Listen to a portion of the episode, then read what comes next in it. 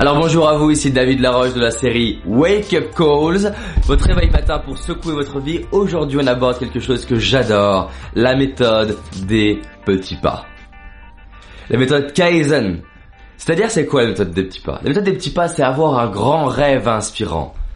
Et juste comprendre que pour faire un grand rêve inspirant, c'est pas en ayant un plan d'action ou un business plan ou une multitude d'actions à faire sur les trois ans. Non, c'est de maîtriser la méthode des petits pas. La méthode des petits pas, c'est de se dire, c'est quoi la suite?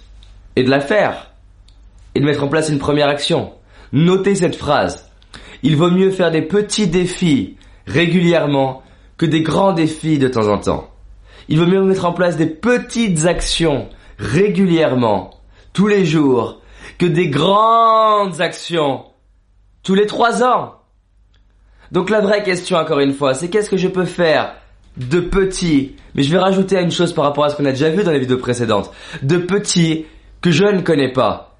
Parce que pour devenir une nouvelle personne, vous devez faire des choses que vous ne connaissez pas.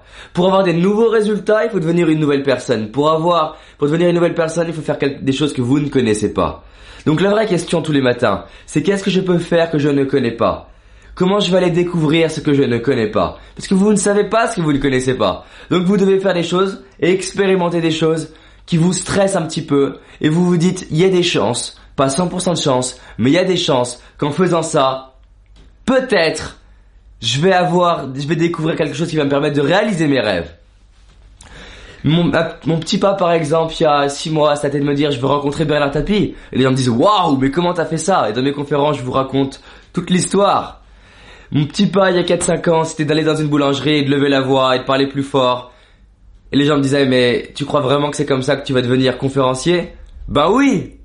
Parce que si je ne suis même pas à l'aise, même pas à l'aise au fait d'assumer ma voix dans une boulangerie avec une boulangère, quand on est deux Pékins dans la boulangerie, comment je vais assumer ma voix devant 400 personnes, 2000 personnes? C'est un fantasme! Les gens ils pensent qu'ils vont vouloir battre Mac mais ils veulent pas s'entraîner contre plein de personnes et ils vont se dire je monte sur le ring et je me bats contre Mac Tyson. Boum, c'est terminé.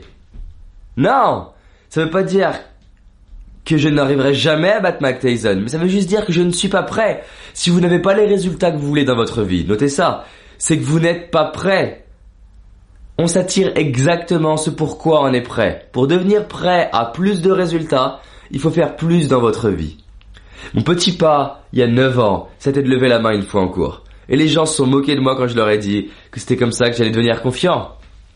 Ce qui est très marrant, c'est que les journalistes viennent me voir pour les résultats que j'ai aujourd'hui, pour les actions que je mets en place aujourd'hui, pour les petits pas que j'ai aujourd'hui. Mais ce dont je suis fier, c'est pas les petits pas que je fais aujourd'hui, c'est les petits pas que j'ai fait il y a 9 ans, quand personne ne croyait en moi, quand personne ne voyait.